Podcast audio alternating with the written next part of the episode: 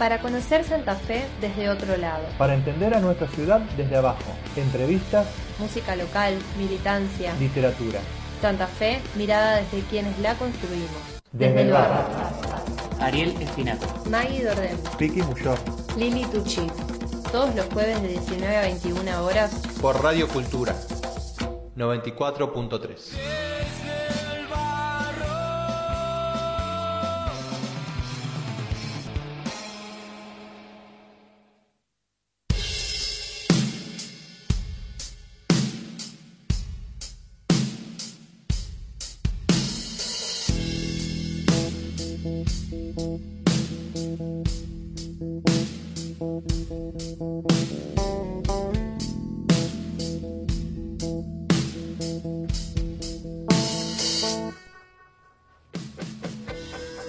buenas tardes y bienvenidos a Desde el Barro por Radio Cultura 94.3. Mi nombre es Maggie y estoy aquí con mis compañeros como todos los jueves, con Lili, con Piki, con Ariel. ¿Cómo les va? Olis, ¿cómo va?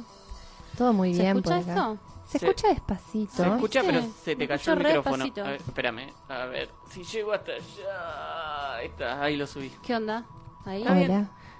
Bueno. O sea, se te cae, levántalo, levántalo, acomodátelo, que si te queda ¿estás cómodo. ahí? Ahí está, muy Estamos, ya bien. estamos. Bueno, Muy bárbaro.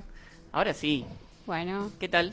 todo bien. ¿Ustedes? Hoy sí vine porque la semana pasada me sacaron el cuero demasiado. Y ahora Sí, te vamos a sacar el cuero sí. porque no le estás hablando al micrófono. Háblale al No micrófono, Piki. micrófono. Estoy luchando con el micrófono porque el, el micrófono me tapa la computadora. Entonces cuando quiero leer cosas creo en el momento de decir no, es una excusa. Pero cuando... Sí, es una excusa un poco. No, no es una excusa porque en este momento no estoy leyendo la Te puedo hacer una Ah. sugerencia, poner la computadora del otro lado Ahí. y tal vez te, exacto, te resulte un poco más difícil y en orientación hacia vos y ahí Ahí me parece que va a estar mejor. Pero, Ah, y a ver, eso. háblame a mí. No puedo. ¿Así? Ahí Sería. está. Ah, Hola, claro, Ahí, algo así. ahí se escucha bien. Sí, sí, sí. Bueno. Va a acordarte que yo te escucho a través del micrófono también. No importa que estemos cerca, porque Claro. yo tengo auriculares. Así que si vos me hablas y no le hablas al micrófono, tampoco te escucho. Claro. Es algo así. Bueno, aunque no, aunque no le parezca el programa empezó. No es que estamos haciendo Sí. una prueba de sonido. Oh, Sí, hola, oh, hola, sí, hola, sí, probando. sí. No, no, Estamos aquí. empezamos, empezamos así con las pruebas y qué sé yo. Esto todo se hace al aire y, y bueno. Es Radio bueno, Verdad. así. Radio, la verdad, Somos ¿para qué vamos a transparentes. ocultar? Sí, sí. Toda Bueno, mi vida está bárbaro. expuesta en este lugar. Agosto con calor. ¿No es Yo cierto? soy chocha. Humedad. Sí, chocha. Yo también. Para mí no todo el mundo está chocho. No. O chocha. No, no, estuve haciendo una indagación ahí y, y bueno, no sé si introducimos al... Antes de introducir a lo que va a ser nuestro programa, introducimos a la consigna. Opa. Y parece que sí, Ya ya, que como venimos que estamos hablando ahí. de esto. Está picando. A ver. No, porque, bueno, está pasando esto. Santa Fe está teniendo una semana para cada uno. o sea, tenés una semana de calor, una semana de frío, una semana de calor, una semana de frío. Y pensábamos, acá en este programa, todos eh, estamos del lado del calor, creo yo, ¿no? Sí, sí, sí. Lo hemos dicho varias veces. Bueno, nosotros queremos saber de qué lado están ustedes. ¿Les gusta el calor? ¿Les gusta el frío? Sé que esta discusión se dio miles de veces, pero queremos escucharles y queremos saber por qué les gusta el calor o por qué les gusta el frío. Nosotros también vamos a, a reivindicar acá el verano, como siempre, o el calorcito al menos, eh, porque somos este, militantes de- del Somos calor. así, gente, eh, no sé, calurosa. Podríamos decir que sí, no sé. Así que bueno, cuéntenos, tenemos varios, varias formas de que nos puedan contactar, no nos pueden decir que no encuentran, que no saben, que no sé, bueno, escríbanos. Tenemos por un lado Telegram y WhatsApp, que nos pueden escribir al 156 28 49 56. ¿Alguien lo quiere repetir que no sea yo? Sí, eh, 156, 28, 49, 56. Perfecto. Está, Me la aprendí porque no la. Muy Fue de bien. memoria, fue de memoria. Eh, ahí nos pueden escribir a WhatsApp o Telegram, o también nos pueden escribir a WhatsApp o Telegram a nuestros números personales, porque de hecho usamos ambas redes sociales, así que no pueden poner excusas. Y si no, tenemos Instagram y Facebook, arroba desde el barro esta fe. Así que háblennos y, con, Por y favor. respondan la consigna. Por Please. favor, Respondan la necesitamos sus mensajes. Sus opiniones. Team verano, team invierno y por qué. Cuéntenos Sí. por qué. Yo, sobre yo quiero, todo. yo quiero empezar, yo quiero empezar. A ver. O sea, Team Verano. Yo o- obviamente voy a votar a favor del verano porque ya lo saben, ya y, y lo vengo votando cada cada programa casi que voto a favor del verano. Si hace frío me quejo, si hace calor me alegro y digo qué lindo que hace calor. Bueno, hoy eh, voy a hacer lo mismo. Hoy está lindo, está lindo y es, eh, o sea, estoy en remera, ya eso me levanta el ánimo, estar en remera eh, me levanta el ánimo y también me levanta el ánimo del verano que se viene acercando los días más largos. Eso está bueno, Eso me creo gusta. que es algo que es algo que, que hay que reivindicar y que eh, casi que el team invierno no va a tener como responder a eso, porque los días más largos son más felices, hay más sol, hace mejor a todo. Que lo diga sí. a nuestro compañero Ariel Espinaco, que es una persona de la noche, un hombre de la noche. Un señor de la noche. ¿Cómo? de la noche? Como una persona qué? de la noche. A ver. No. Sí, no. El señor de la Noche. Y sale Ariel. ¿Qué, qué tipo que le gusta la noche? Impresionante. Y yo soy media vampira también. O sea, más insomne en esa onda. Pero me gusta también el sol. Como que da, da ganas de vivir. O sea, ¿no? Salir de tu casa y hay sol está bueno. Salir de noche, mm, te la baja.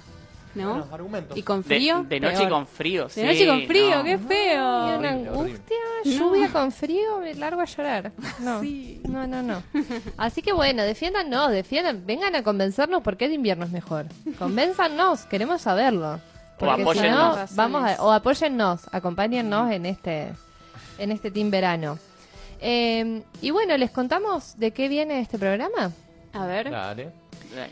Bueno, para empezar vamos a estar entrevistando a Berna Gaetano Tarán, que forma parte de la red Vuelta, que es una red comunitaria de Internet que funciona en el barrio La Vuelta del Paraguayo.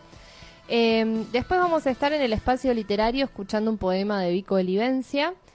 Eh, vamos a tener columna de producción esta semana. Si bien no vamos a tener a nuestra compañera negra en el estudio, va a estar el Piki y la negra compartiendo un micro que armaron específicamente para hoy. Así que bueno, vamos a escuchar eso en un primer momento. Y que Y- está buenísimo, vamos a anticiparle, porque yo, yo eh, nosotros ya lo escuchamos, el Piqui lo mandó el otro día, dije, ah, dice acá, les mando la columna que hicimos con la Jose, y está buenísimo, está buenísima, les anticipo, para que estén atentes. Y finalmente, en la entrevista musical vamos a estar con Francisco Rusilo, Sí, eh, músico, mi primo. familiar. Familiar. músico exacto. familiar santafesino, eh, que nos va a estar contando un poco su recorrido, como siempre en estos espacios. Así que bueno, como siempre, un programón. ¿Para qué les vamos a mentir? Quédense.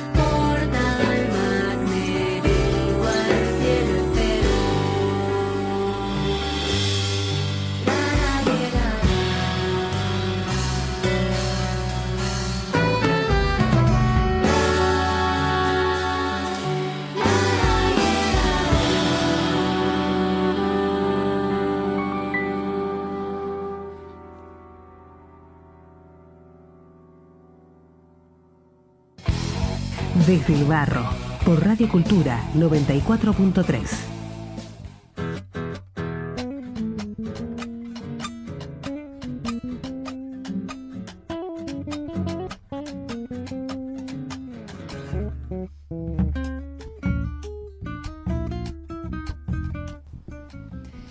Continuamos en Desde el Barro y estábamos escuchando una canción de Agustina Cortés que se llama Sol de Noche, que casi me censuran, pero decidí por un acto de rebeldía ante mis compañeros, mi compañere, voy a decir, de, de grupo, que la iba a pasar igual.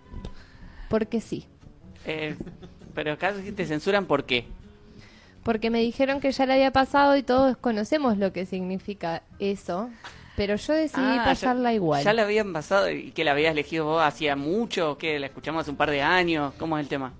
La escuchamos hace un tiempo, pero me parece que no está mal volver a escucharla, porque hace poquito, no sé si recuerdan, entrevistamos a Agustina Cortés y en ese marco escuchamos esta canción, Sol de Noche.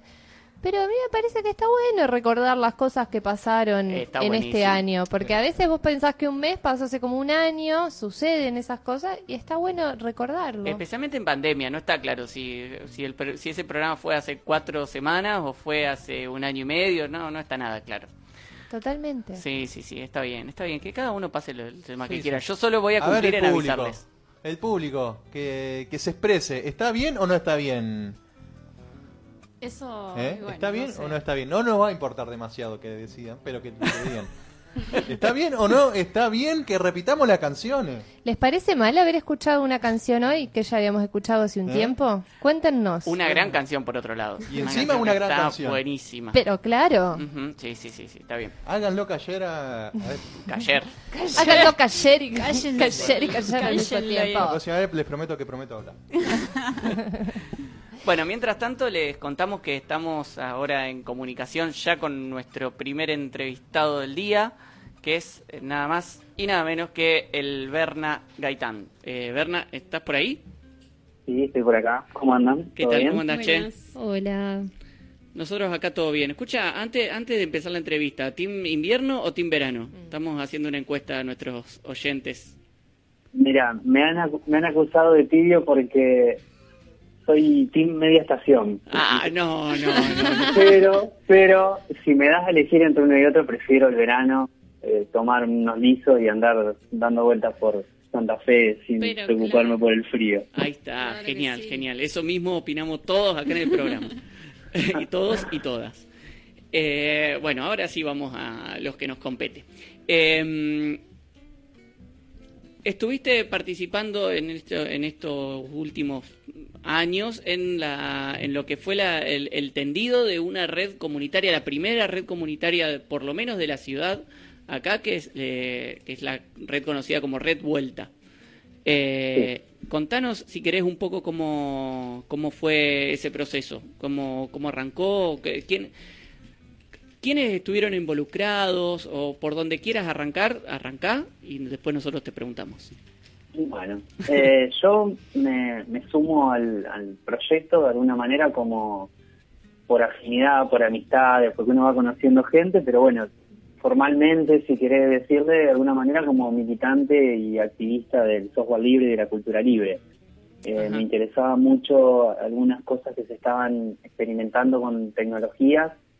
Eh, yo vengo de un recorrido muy vinculado a lo que son las radios comunitarias, los medios de comunicación comunitarios, y había encontrado en, estas, en este tipo de redes de Internet con una perspectiva de construcción comunitaria como una continuidad de ese tipo de, proyectos.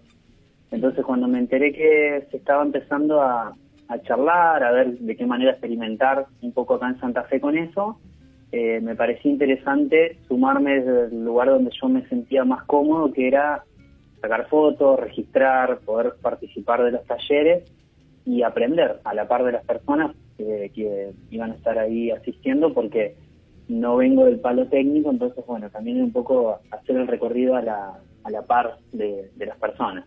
Y bueno, y cuando me enteré que se estaba haciendo unos primeros talleres ahí en, en el Bachillerato Popular de la Vuelta del Paraguayo, eh, me sumé apenas pude y empecé a conocer un poco la experiencia más de cerca. Claro. Bueno, eh, vamos, voy a aprovechar el momento para pasar un chivo que no habíamos pasado en las difusiones, pero que ya que comentaste que estuviste sacando fotos porque es uno de tus intereses, tenés eh, un Instagram eh, y donde publicás un montón de esas fotos, que es eh, Nianfrifruli, ¿no?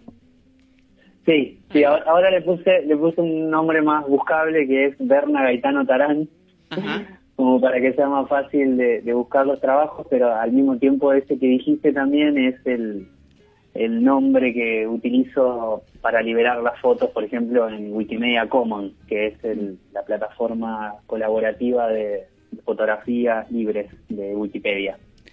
Claro. Bueno, contanos un poco cómo, eh, cómo fue, eh, o sea, cuáles son las organizaciones que participaron. Nombraste al bachillerato de la Vuelta del Paraguayo, este, pero hay eh, mucha más gente organizada eh, bajo un nombre o a veces organizada en distintos colectivos sin nombre también que, que participaron Sí. en, en esto.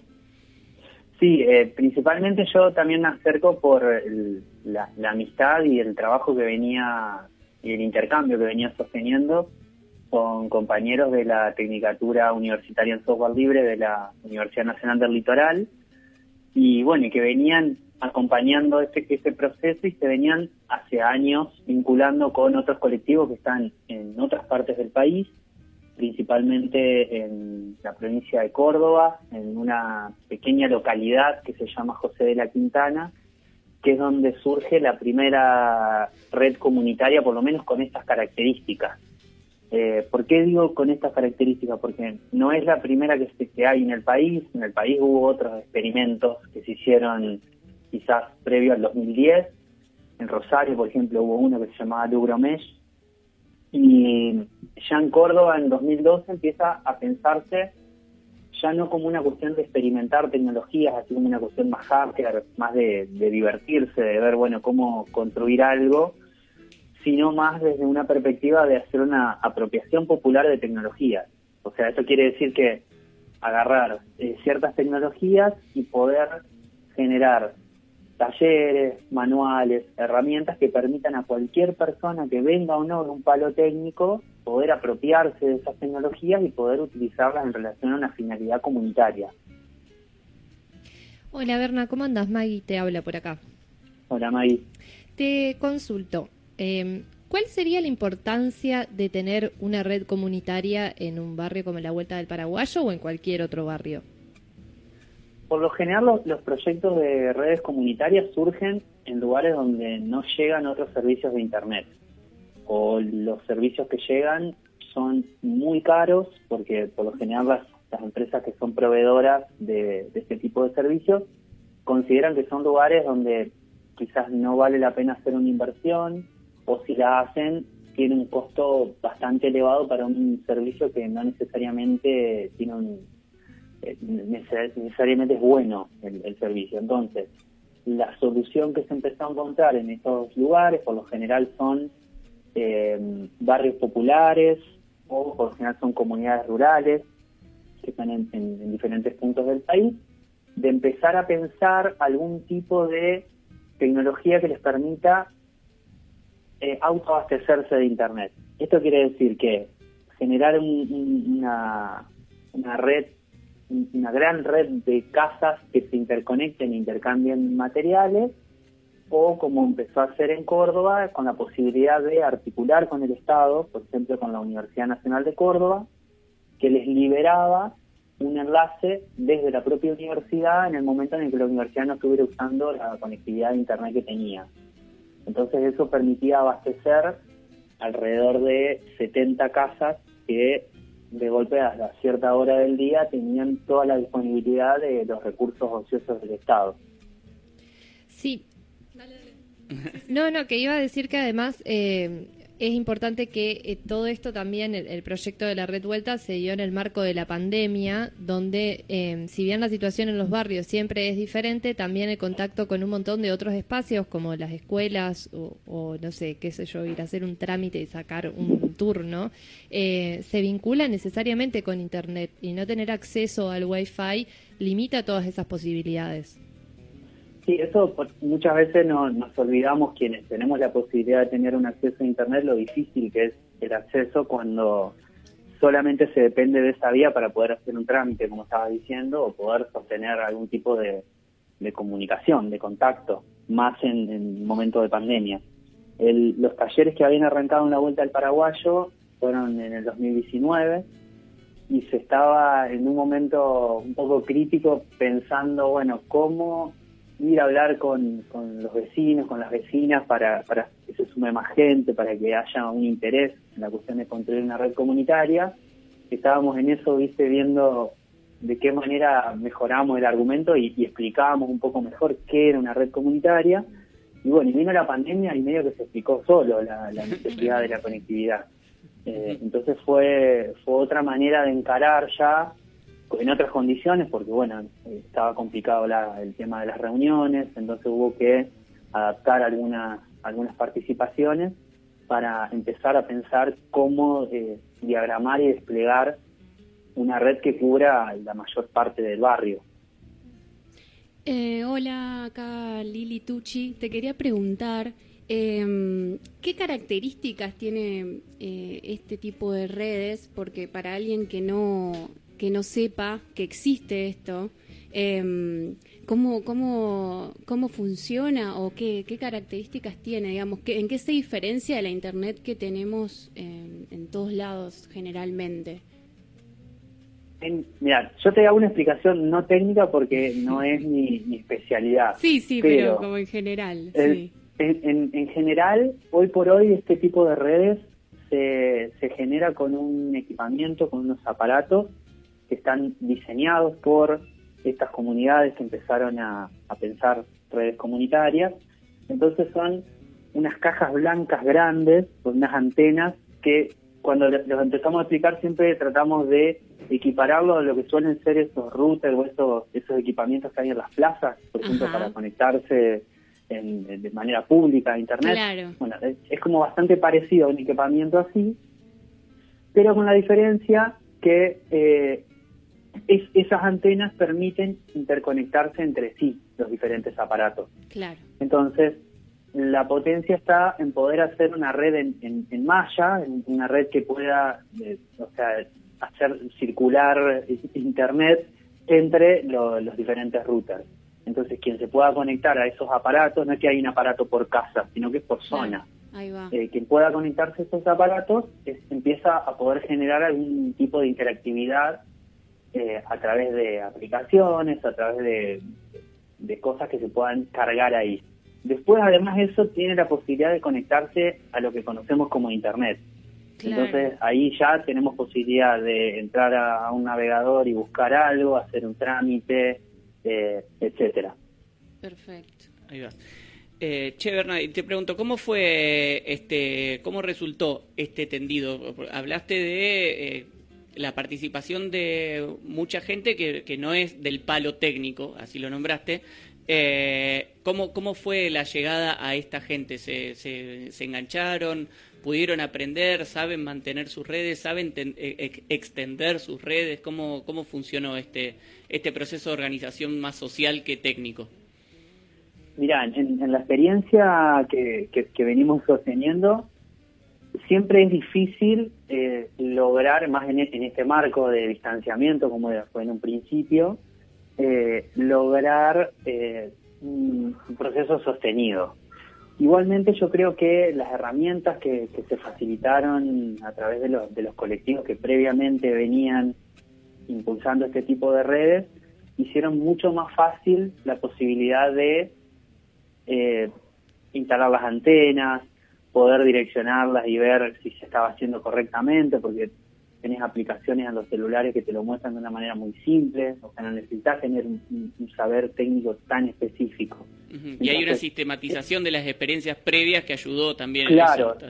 E- e- esas cosas son las que permiten justamente la apropiación. Entonces, la verdad que hubo un- una participación bastante importante y, y sostenida eh, puntualmente con, algunas compañeras que estuvieron hasta hace nada, hace unos días, eh, intercambiando mensajes que, son las que se están encargando actualmente de avisar cuando hay algún problema, ver cómo lo pueden resolver, muchas veces resolviéndolo ellas mismas o junto con otros vecinos.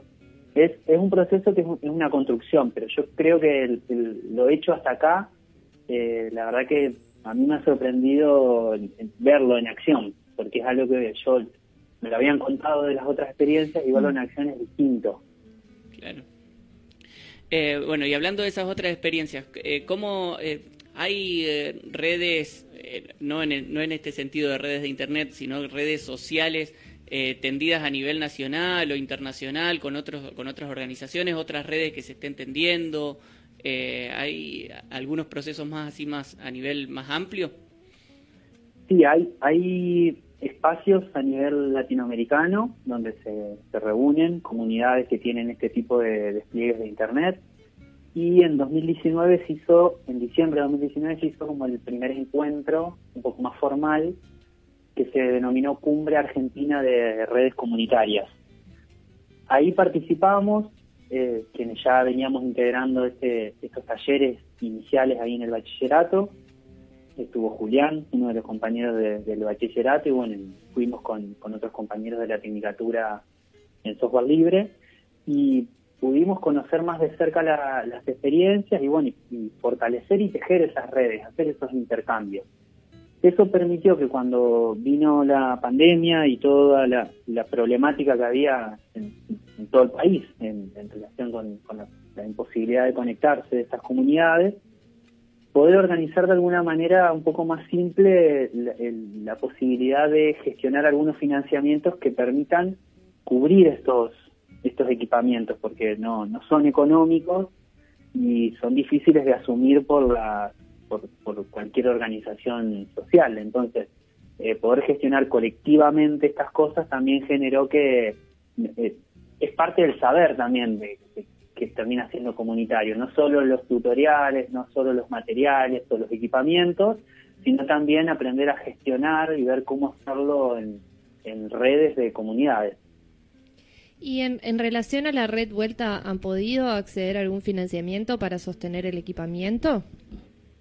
Sí, justamente el- los primeros equipamientos que se instalaron fueron a través del el trabajo que se hizo con la Cumbre Argentina de Redes Comunitarias, que gestionaron en organismos de- internacionales como es eh, Internet Society y APC, que es la Alianza para el Progreso de las Comunicaciones, eh, se lograron justamente con, la fundamentación de poder cubrir eh, el, el costo que tenía para estas comunidades hacer un despliegue de Internet en, en plena pandemia, poder cubrir el, el- costo de esos equipamientos. Entonces, el, trabajo que se hizo específicamente acá en esa primera etapa era más que nada de acompañamiento y capacitación para no estar preocupándose por ver de dónde se sacaban los fondos para cubrir esos primeros equipos.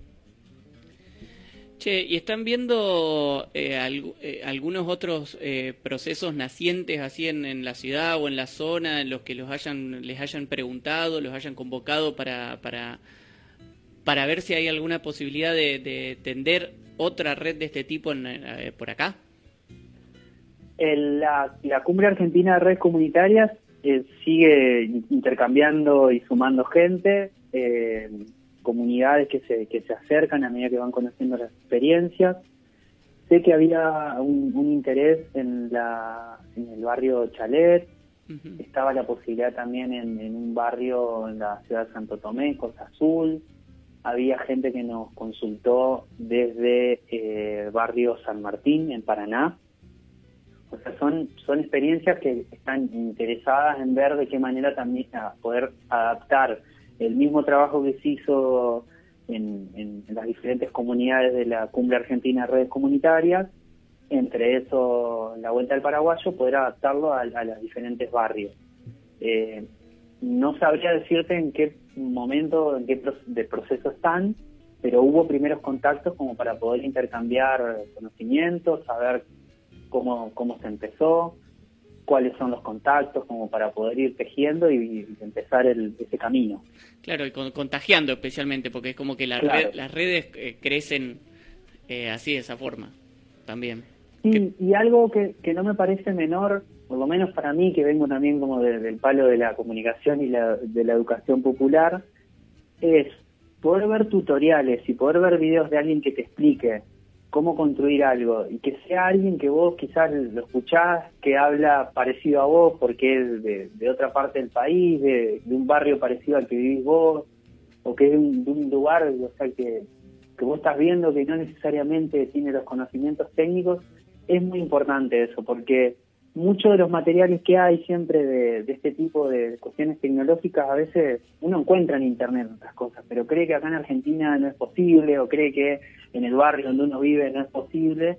Entonces, esa posibilidad de tejer redes con otros colectivos que tienen los mismos problemas que, que, que otra comunidad, o sea, una comunidad habla de un problema y otra comunidad escucha y dice, sí, a mí me pasa lo mismo, Claro. eh, no es menor. Ujú. Bueno, che, genial. Eh, muchísimas gracias, Berna. Espectacular este, este rato compartiendo, contagiando.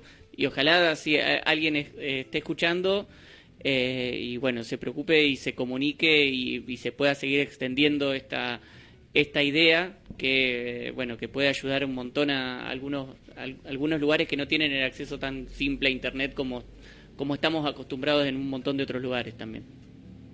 Meto un último bocadillo. Dale, si dale. quieren entrar a www.radarlibre.com.ar, ahí hay algunas de estas experiencias que están en- incluidas en un mapa, como para que puedan leer, puedan ver fotos, vean que quién, quiénes son las personas que, que instalan las antenas, cómo son las antenas. Ahí, ahí se puede recorrer y se puede conocer eh, mucho del laburo que se hace. Buenísimo. Genial. Súper interesante. Genial, Berna. Muchísimas, muchísimas gracias. Gracias a ustedes. Un abrazo grande. Nos vemos. Estábamos hablando con Berna Gaitán, integrante de la red Vuelta del barrio La Vuelta del Paraguayo de Santa Fe.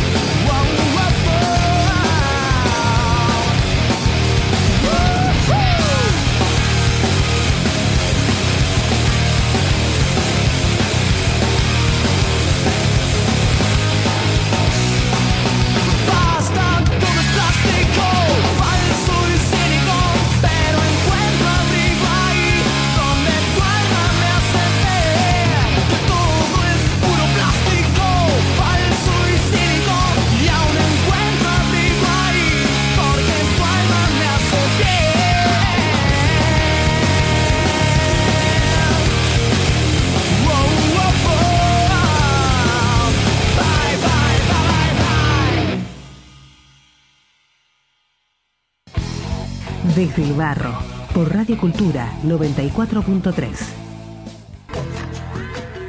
Relatos del más acá. Relatos del más acá. Historias con canciones, Canciones, canciones con con historia. historias. Un viaje al micromundo santafesino Desde sensibilidades. desde sensibilidades varias. Piki Muyor, José Duarte, estamos. desde el barro.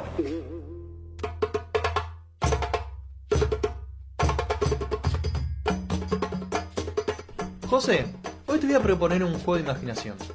Un juego de imaginación, tipo los ejercicios de empatía esos que hacemos en la escuela, los seños de historia. Eso mismo. Bueno, mostrame, Piqui. A ver. Bueno, imaginemos algo raro, muy raro. Imagínate que Paraná es Miami y que Santa Fe es Cuba o La Habana. What the fuck? Si así fuera, nuestro río Paraná sería celeste, cálido y hollywoodense atlántico que moja las orillas de aquellas zonas. Esto es un delirio místico, Piqui. Eh, corta. No, no, no. Un poco sí, es cierto. Pero va a ver que hay algo de realidad en lo que yo te, estoy Y te pido, por favor, que me des algo de realidad. ¿Querés, querés un primer ejemplo? Permitime la humorada solo porque viene al caso, pero por mucho tiempo se viajó de Santa Fe a Paraná exclusivamente en balsa. Construiré una balsa y me iré a Paraná. Hay otro ejemplo que nos va a servir en este paralelismo lúdico que estamos inventando. También durante décadas, las personas que querían jugarse una fichita en un casino debían cruzar el río que nos separa para llegar a Paraná, nuestro Miami imaginario, para ensuciar su sed. Por último, podríamos agregar, solo para no dejarla pasar, que en este lado del charco gobernó el socialismo, cosa que al otro lado nunca sucedió. Bueno, bueno, bueno, para. Un socialismo un poquito distinto al de tipo cubano, pero bueno, nada, seguí, Piqui, te lo dejo pasar. Bueno, gracias. Además, que es a donde va nuestra columna, hubo un tiempo y durante varias décadas que quienes vivían en Santa Fe tenían que cruzar nuestro Paranatlántico para poder consumir algo que nuestro Miami litoraleño se podía y en nuestra Habana inmosquitada no se podía. ¿Y qué era lo que no se podía consumir acá? La Coca-Cola.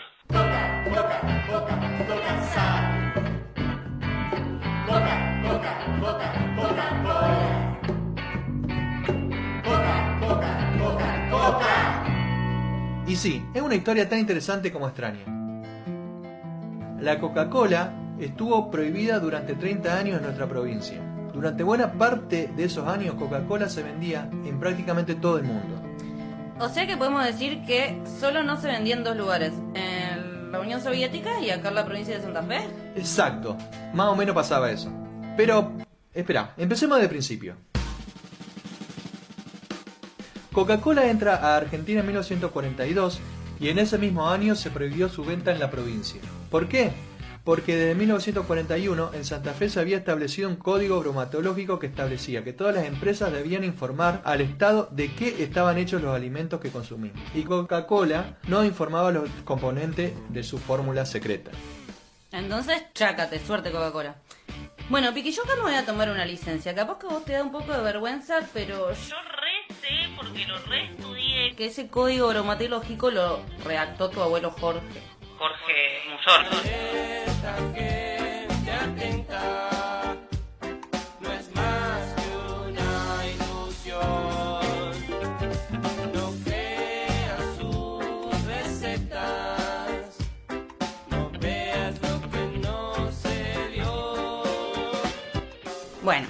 Y él fue desde los años 20 el exponente de la corriente higienista acá en Santa Fe. Como para enmarcar un poco, el higienismo podemos decir que fue una corriente cientificista, recontra positivista, que tenía como objetivo la prevención de enfermedades y la conservación de la salud. En un momento en el que todo era medio un asco. Pensemos en esto, hacinamiento, mortalidad infantil, pestes. Cualquier similitud con la realidad es pura coincidencia. Y bueno, todo era caos y destrucción. Esta corriente hizo en las políticas públicas del principio del siglo XX porque se la presentó como una herramienta de integración social, pero que en el fondo también era una caja de herramientas varias para ejercer el control social desde el Estado. Y entre esas medidas se incluía justamente la regularización del consumo alimenticio. Entonces, Volviendo a Coca-Cola, podríamos decir, o yo me animo a decir, que los tres grandes verdugos de esta mega empresa de la historia del mundo mundial fueron primero Lenin, Después tu abuelo, Piki.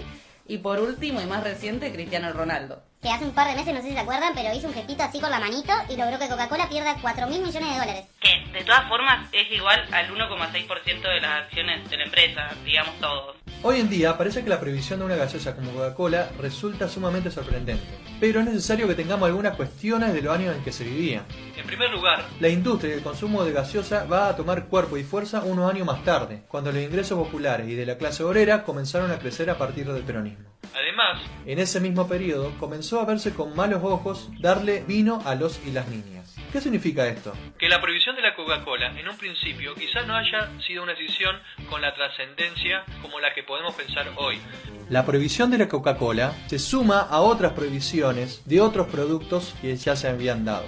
Si bien los mecanismos estatales sobre regulación del consumo y la identidad de los propios trabajadores como consumidores viene desde varias décadas atrás, no podemos negar que es a partir del primer peronismo que el Estado empieza a concebir de manera integral a la tríada ciudadanos, trabajadores y consumidores. Algunas medidas clásicas que conocemos pueden ser estas. La regulación del precio de los alquileres, las negociaciones salariales, la institucionalización de los derechos laborales, el control estatal sobre el comercio exterior, pero bueno, también en el primer peronismo se profundizó la protección del consumidor mediante medidas contra la especulación de los formadores de precios, la supervisión de la calidad y la comercialización de mercancías. Pero, pero, pero, esta regulación también incluía medidas que implicaron decidir qué era legítimo consumir y qué cosas no. Es lo que querés escuchar. Si vos también podés conseguir la libertad, me cago en el estado del bienestar. Bien, estamos rapeando contra el sucio capital. Y en ese plano, era mucho más nacampop tomarse una cola que una cocucha. Lo que sí sucedió es que el sostenimiento de la prohibición durante tanto tiempo fue tomando suma trascendencia la medida en sí misma. Ya la Coca-Cola tenía una presencia enorme en el resto del país y en el mundo. Ya publicitaba en diferentes medios de comunicación y ya muchas personas cruzaban el Paraná y se tomaban una coca. Claro, ahora bien, para lograr la entrada a la provincia era necesario cambiar el código bromatológico local. Durante el gobierno de Aldo Tesio, que fue de 1963 a 1966, las presiones de Coca-Cola lograron que se discuta la reforma del código en la Cámara de Diputados de la provincia. Sin embargo, en este caso, la pelea del gigante fue en vano. Sus deseos esta vez no fueron órdenes y el código no fue reformado y la Coca-Cola seguía sin entrar a la provincia. Bueno, bueno, bueno, bueno. Ni muy muy ni tan tan. Porque sí lograron en 1961, unos años antes, la entrada de la Coca-Cola en Rosario. Por lo que, si volvemos a nuestro juego imaginario, la ciudad de Rosario se convirtió en algo así como un Guantánamo. Ese pedacito de isla de Cuba que desde hace más de un siglo Estados Unidos administra ilegalmente. Este Guantánamo santafesino se extenderá hasta 1967, año en que se habilita su comercialización en Santa Fe. Claro, es que la gaseosa solo pudo entrar en la provincia de Santa Fe después del golpe de 1966, o sea, durante la dictadura de Onganía. Lo que sucedió en esa etapa fue que se impulsó la reforma del Código Alimentario Nacional de 1953. Que tu abuelo ayudó a redactar la gestión de Ramón Carrillo. Esa medida eh, fue la que desestimó la defensa de la salud pública y en ese sentido fue un reflejo más de las políticas generales de apertura económica y de beneficio a los capitales transnacionales de aquella dictadura. La empresa había ganado la batalla, inesperada, en una provincia en el culo del mundo. Su entrada fue triunfal.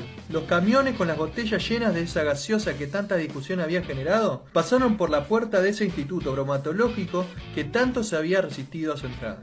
Era clara la provocación. La resistencia a su entrada fue difícil, ya que en 1968 se dicta una resolución destinada a los trabajadores y trabajadoras de ese instituto. Sería cesanteado sin indemnización aquel personal que disminuya, entorpezca o interrumpa el cumplimiento de las medidas estatales en forma directa o por asociaciones profesionales. Chau derecho a huelga y de todo tipo de derecho laboral, como sucedía con el resto de los y las trabajadoras. Bueno, ahora bien, si pasamos a la actualidad y ampliamos un poquito este teje entre Paraná, Santa Fe, Rosario, La Habana, Unión Soviética, Estados Unidos, todo este derecho que armamos, reda ligar este pedazo de historia santafesina con los dilemas actuales en torno a las formas de consumo y qué es lo que hace o decide no hacer el Estado al respecto. Un ejemplo, hace poco se sancionó la ley de etiquetado frontal de alimentos procesados, que estuvo trabada un rato largo por el lobby mediático y empresarial. Es sorprendente que hace poco más de 50 años un estado provincial, es decir, no nacional, provincial, se pudo enfrentar con una empresa como Coca-Cola e imponerle durante más de 20 años sus condiciones. En comparación, es increíble lo que ahora le cuesta al Estado Nacional una medida mucho menos ambiciosa como es la ley de etiquetado. Además, tenemos que tener en cuenta que estamos a dos o tres cuadras de la firma del acuerdo con China para la instalación de las granjas de cría de cerdos en Argentina. También estamos en medio de una pandemia que es el punto de llegada de un problemón mucho más grande cuyo trasfondo se relaciona con las formas de producción y de consumo. Todos nos acordamos de la gripe de 2009 solo por mencionar un episodio que nos pegó una piña en la cara. El mundo se cae a pedazos, Piki, y oh my gosh. Bueno, y para cerrar la columna, pensamos unas preguntas. ¿La libertad es sinónimo de libertad de consumo? ¿Es ser más libres, poder consumir todo lo que querramos?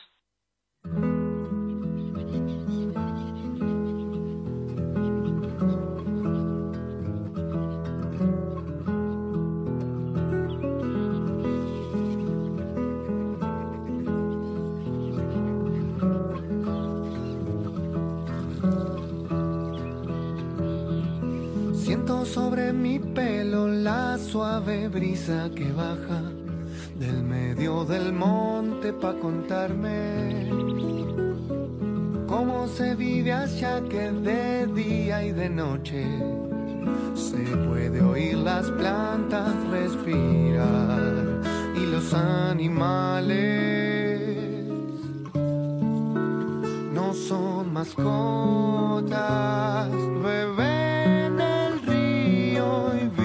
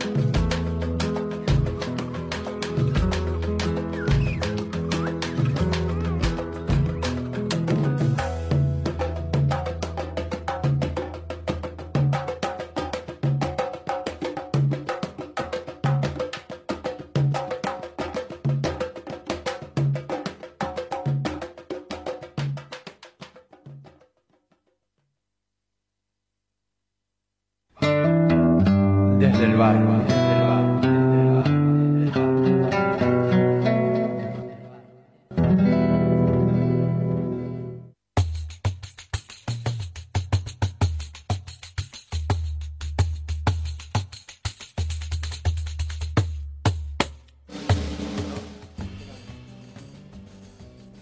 Continuamos en Desde el Barro por Radio Cultura 94.3. Dormiste, Piki. Dormiste. Dormí y fui coco. No, fu- dormí y fui cocodrilo. no, em, qué increíble esta columna. Estoy. ¿Te gustó? Sí, estoy re contra remil flasheada. Anonadades encantó. Quedamos. Me encantó, a mí Me también. encantó. Increíble la edición de, de este micro, que vale decir, es tuya, Piki Leandro Muyor. Felicitaciones. Ah. Increíble. La información, todo, todo La- espectacular. hasta temas se armaron. Es zarpado, zarpado, zarpado, zarpado. Ujú, Genial. Sí, estuvo muy, muy bueno hacerlo con la Jose. La, la- con la Jose normalmente la idea siempre fue hacerlo acá, pero ella en este momento labura, en- justo en este horario, entonces por eso decidimos grabarla y bueno, entonces le pudimos hacer un montón de cosas que en vivo no podemos hacer, pero que en vivo también tiene otras cosas, etc.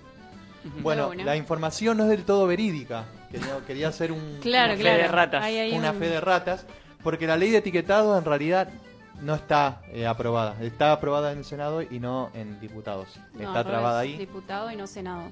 No senado. ¿No es no, así? No, no, diputado está trabado.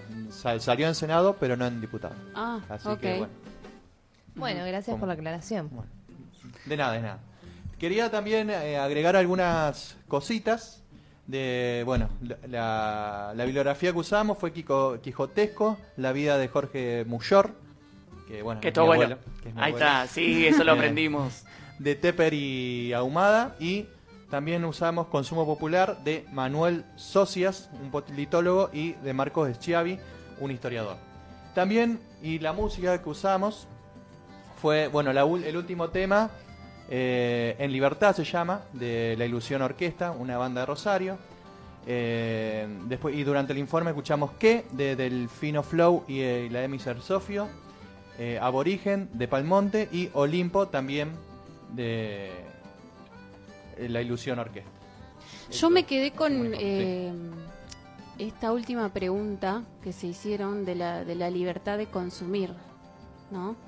Es la gran pregunta. Es la gran pregunta, porque en realidad, bueno, puede haber una libertad para consumir, pero lo que viene a plantear la ley esta es saber, es informarse y es saber qué estamos consumiendo. Porque generalmente estos alimentos super multiprocesados, super hipermergarchi, super ultraprocesados que aparecen en el súper tienen este, una información de, de sus ingredientes como que no, no sabemos muy bien en realidad qué procesos tienen y qué tipo de ingredientes tienen y, y si están este, pasados en azúcares, pasados en grasas, pasados en cosas que nos hacen mal y que si uno sabe, bueno, ahí sí tengo la libertad de consumir lo que quiero porque bueno, Si no, no ¿no es cierto? Si no, no algún estamos sabiendo qué estamos consumiendo. Que en algún punto en esta historia era un poco eso, porque Coca-Cola no quería dar la fórmula Claro. de qué contenía como gaseosa. Y hasta el día de hoy, ¿o no? Porque en realidad la libertad de consumo en general tiene mucho que ver más en realidad la, la libertad de poder vender lo que vos quieras y que Claro. el resto consuma. En realidad me parece que ese es el foco. Sí, Eh, Sí, de poder vender, vender, vender, vender y que consuman, consuman, consuman, consuman. Pero, si vos tenés claro, una buena publicidad que hace que vos podés vender un montón, bueno.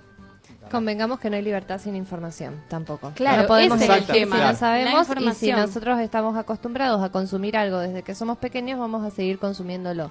Y, Y- eh, sabiendo o no qué es lo que tiene.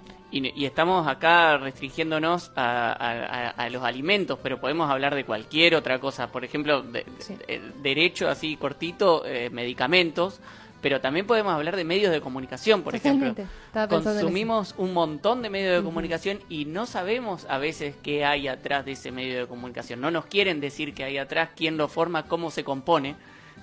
la no, y los efectos en uno, en la psiquis, en la propia psiquis. Porque, ah, no, bueno, tengo prendida la radio, la tele todo el día y total es para que quede sonando, pero eso es, eh, sí o sí lo estás consumiendo y queda en tu éter, no sé cómo Sí, en tu decirlo. inconsciente. En tu Y- inconsciente. Y ¿no es determina cierto? también tu Y comportamiento. determina tu comportamiento aunque vos digas que no. Entonces, ¿eso es libertad o no es libertad? Claro, o Y incluso, volviendo a la alimentación también influye en tu estado de ánimo y en tu comportamiento, cual. porque si consumimos un montón de azúcar, eso no nos hace bien al cuerpo ni Claro. tampoco nos hace bien al ánimo. Perdón. Sí, sí, Sí, sí. incluso yo eh, me estoy metiendo en un terreno que sé casi nada, pero la cuestión del, del software privativo o las redes sociales, Sí. la cantidad de, bueno, que tiene que ver la También. información y los datos que estamos dando, estamos regalando.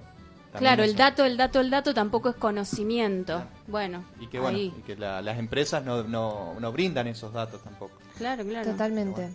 Bueno, un tema amplísimo. Eh, tenemos mensajes y creo que con respecto a eso, fíjate, Piki, por qué llegaron mensajes. Hay, va- hay varios mensajes. Eh, la mona dice, no es libertad de consumo, es libertad de venta. Un poco lo que- Claro. Lo que Lo vos recién. diciendo. Ujú, Sí, sí, sí. sí. Y también había dicho antes la mona, eh, buenísimo Red Vuelta, yo no escuché bien el link que dijo al final de la charla, por lo cual le vamos a decir, le vamos Mira. a decir, estoy con el micrófono muy distanciado, eh, www.radarlibre.com.ar www.radarlibre.com.ar Sí, no, no sé si Mona usas redes sociales, pero ahora en nuestro Instagram, en el link envío, está la página de Radar Libre para que puedas acceder. También Maya dice, habla en joven. Dice, como alguien que escucha todo en bucle, que no sé, acá, espero que alguien me, Que es repetitivamente. Ah, repetitivamente. Ajá. Bueno, dice, como alguien que escucha todo en bucle y se la rebanca, estoy totalmente a favor de repetir temas las veces que sea necesario. Y vamos, Maya. Vamos, Maya. Vamos, Maya. Vamos. Te rebancamos. es lo único que voy a decir. Podés creer, uno tiene hermanas para que pasen estas cosas. Obviamente. No saben la cara de enojo que tiene Ariel. Cría hermanas y te comerán los ojos. Bueno, yo quiero sumar, eh, perdón, a esto que, que dijo Maya, que Vale eh, también me apoyó en esto y me dijo que el tema era hermoso, así que que no me preocupe. Y por otro lado, también eh, felicita por la producción, dijo que fue increíble y que le encantó. Estoy absolutamente de acuerdo con Vale en, en todo lo que dijo. En todo, todo lo que dijo. No estoy tan segura. Completamente.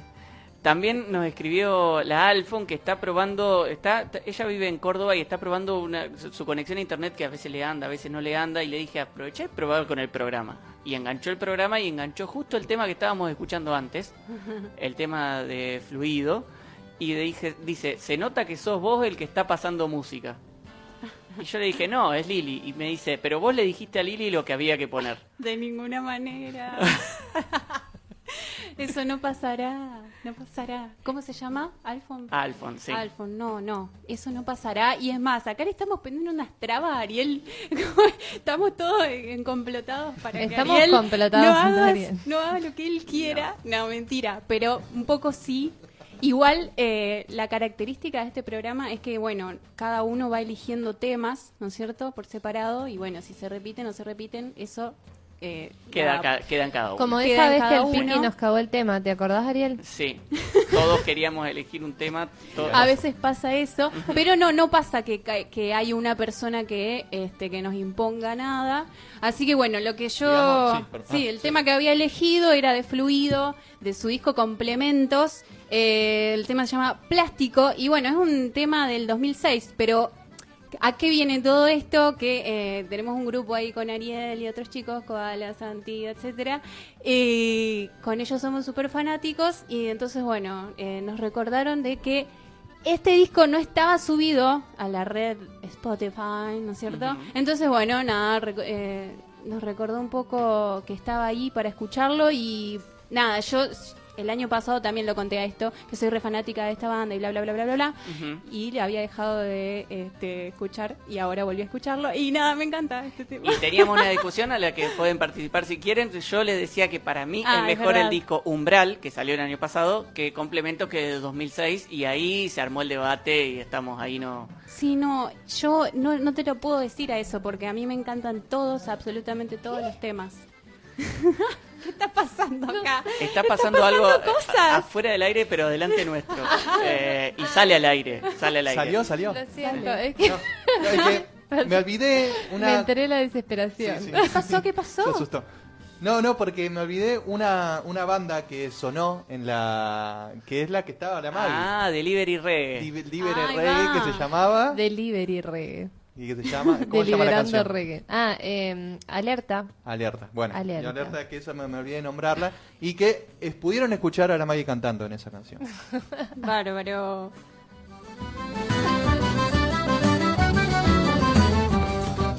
Maggie Dordem. Leandro Vicky Muyor. Lili Tucci. Ariel Espinaco. Desde el barrio.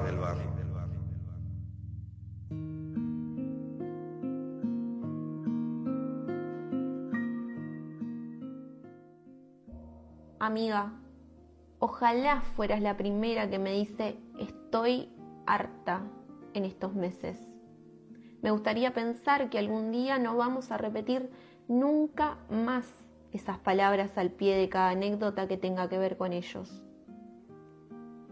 Amiga, te veo los mismos síntomas que tuve yo, ellas, las otras. Quedamos flacas de nervios o engordamos por la angustia oral. Por eso te entiendo. A mí también me pasó de somatizar en el cuerpo la injusticia de que ellos sean siempre los que están sanos, siempre los que están ilesos.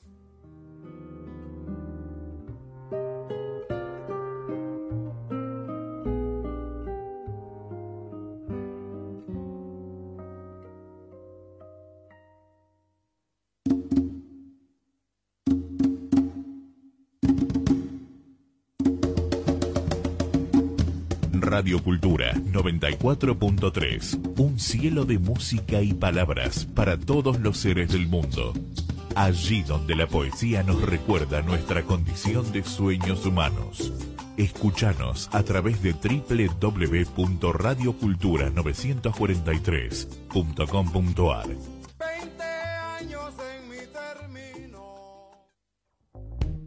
Con Ahora 12 podés seguir comprando en 3, 6, 12 y 18 cuotas fijas en todo el país.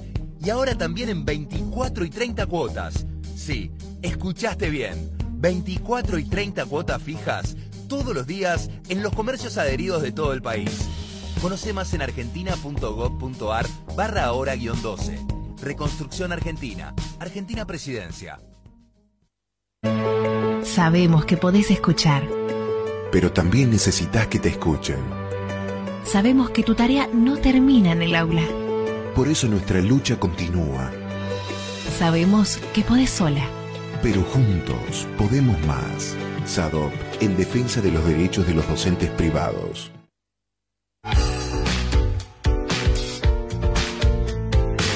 Trabajamos todos los días para sostener la universidad pública y gratuita. Defendiendo nuestros derechos y construyendo fuerza colectiva para defenderlos. ADUL, el gremio de la docencia universitaria y preuniversitaria de la Universidad del Litoral.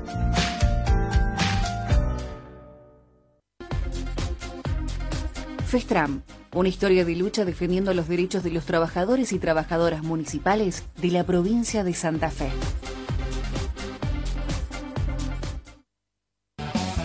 Un programa hecho con casi nada. Agua, tierra y gente.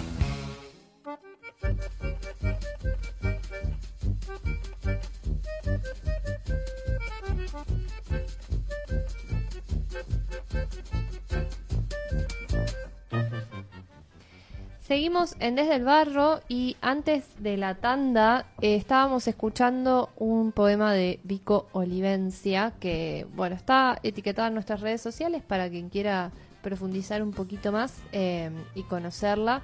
Vico Olivencia, escritora santafesina. Y tal como lo anuncia la canción que estamos escuchando, estamos entrando a los temas de la semana. Eh, Antes, eh, recordemos la, la consigna, ¿te parece? Les recordamos la consigna, Dale. cómo no. Eh, tenemos la consigna de que nos cuenten si les gusta más el verano o el invierno, como se suele llamar team verano o invierno, y por qué. Em, tenemos redes, arroba desde el barro está fe, Instagram y Facebook, número de teléfono donde se pueden comunicar por WhatsApp y Telegram 3426 28 49 56 y si no los escriben a nuestros teléfonos personales. ¿Alguien más quiere, alguno de los tres de la- del estrés, no quiere contar su explicación de por qué pertenece a este genial equipo del Team Verano? Yo cuento, porque no tengo tema de la semana.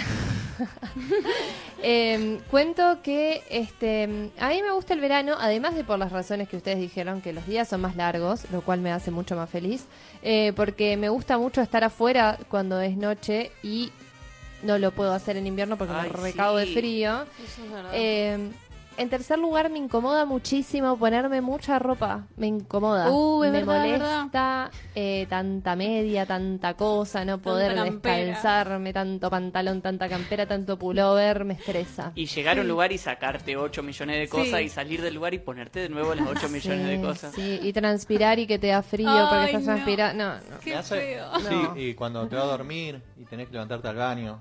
Me, Sí, me hace, esas re- cosas. me hace recordar una conversación. En el primer programa de este año, creo. Sí, sí, sí, que yo creo que me seguí dando la razón, Mike. Fue traumatizante esa imagen, boludo, igual. Fue traumatizante la imagen. Recordemos que el Piki dijo que quería usar pañal.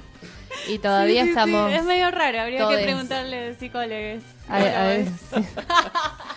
Pero, pero bueno, eso sí, concuerdo con eso, esto de acostarte a dormir. Yo soy de, de esas señoras que tienen la bolsa de agua caliente y sí, ¿por qué no puedo entrar a la cama fría? La detesto, la odio la cama fría, me pone mal. Vuelvo a la noche, he, he vuelto este borracha a mi casa y me puse a hacer la bolsa de agua caliente. Así, Me literal. encanta. Lo he hecho. Porque no, no, no Este puedo. programa es transparente. La Maggie se pone transparente. en este Yo me, programa. me, sí, yo me pongo transparente, pero eh, la verdad que es cierto, como llegaba, y no importa en el estado en que estaba yo, ponía la, la pavita y me hacía el agua, la bolsa de agua caliente porque si no, no podía dormirme, no me puedo dormir. Ah, yo tengo un gato para eso. Es, es, eh, ¿Un una gato? gata en realidad. ¿Un gato? Ah, una gata. va. Sí, en realidad una gata que se acuesta y te calienta la cama y vos ya llegás y Claro. está...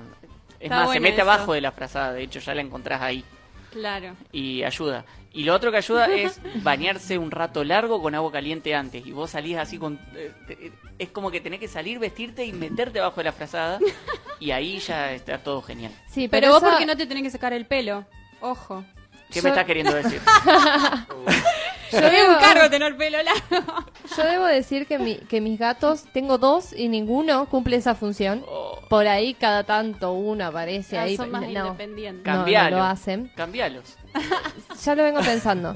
Y, Instalale el software. y por otro lado, si llego a las 3 de la mañana no me baño ni loca. O sea, voy directo a la cama y te digo que Eso prefiero la Y bolsa de agua borracha. caliente No existe, que... no existe, no existe. Y Sí, no, no, es rarísimo.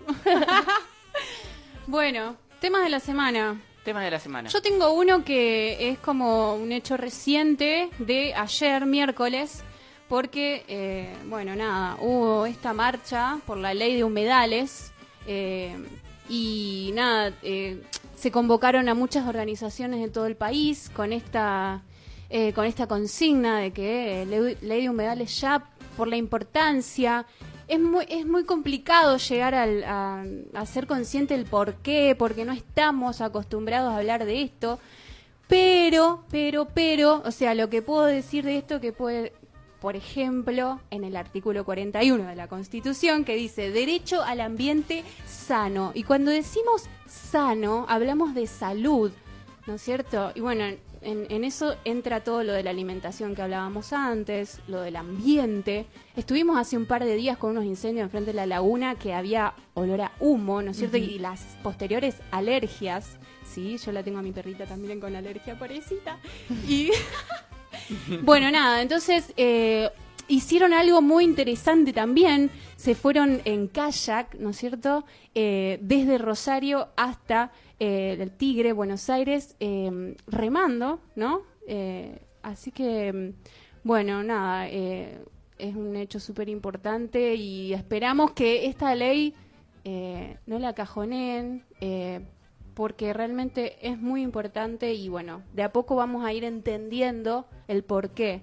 Eh, así que bueno, eso nomás. Eh, Pueden, pueden seguir a la multisectorial este, por los humedales y ahí se van a enterar de muchas más cosas. A, esto sumarle lo que hablábamos en la entrevista hace unos días, que más allá de que la sequía del río, si bien nos explicaba Dani, tenía que ver con un ciclo del río, a la vez tenía que ver con que eh, los, los humedales estaban siendo eh, totalmente deforestados y además quemados, por lo cual eso hacía que no se genere humedad en el ambiente y tampoco haya lluvias, por lo cual profundiza el problema de la Claro, hay un sequía contexto donde, donde como que el humano está es- eh, depredando toda la naturaleza y, y, es- y no es lo mismo que lo que pasaba hace 50 años donde no estaba ese nivel de depredación.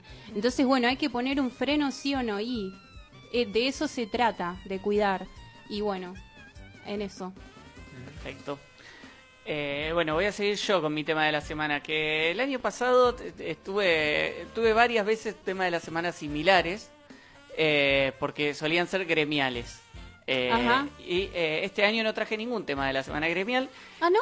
No, creo que no. Yo recuerdo uno. Sí, este- había este año. uno. Sí, cuando se habían olvidado de la pandemia. Ah, cuando había Ah, finalizado sí, la pandemia según tu gremio. Era, sí, está bien, está bien. Según el gremio y la gestión. Era, sí, sí, sí, de una. Ya hubo Hace una y en pocos programas. Bueno, ahora voy a cambiar de tema. No, mentira.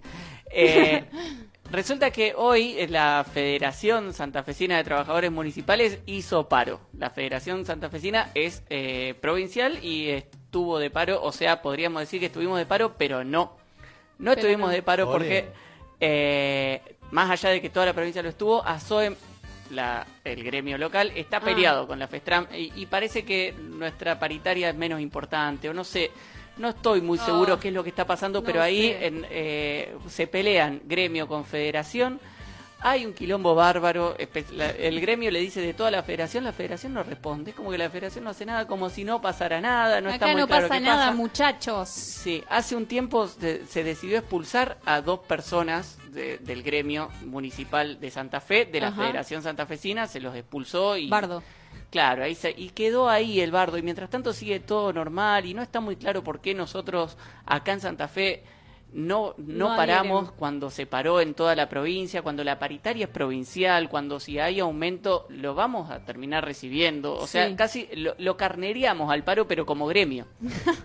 Eh, Claro, el claro. carnereo suele ser individual, ahora lo carneríamos como gremio. El gremio santafesino carnerió un paro eh, a nivel provincial que después, si tiene buenos resultados, si la- el plan de lucha provincial tiene resultados, nos vamos a ver beneficiados nosotros también, Claro. pertenecientes al gremio santafesino, de la ciudad de Santa Fe. Sí, sí.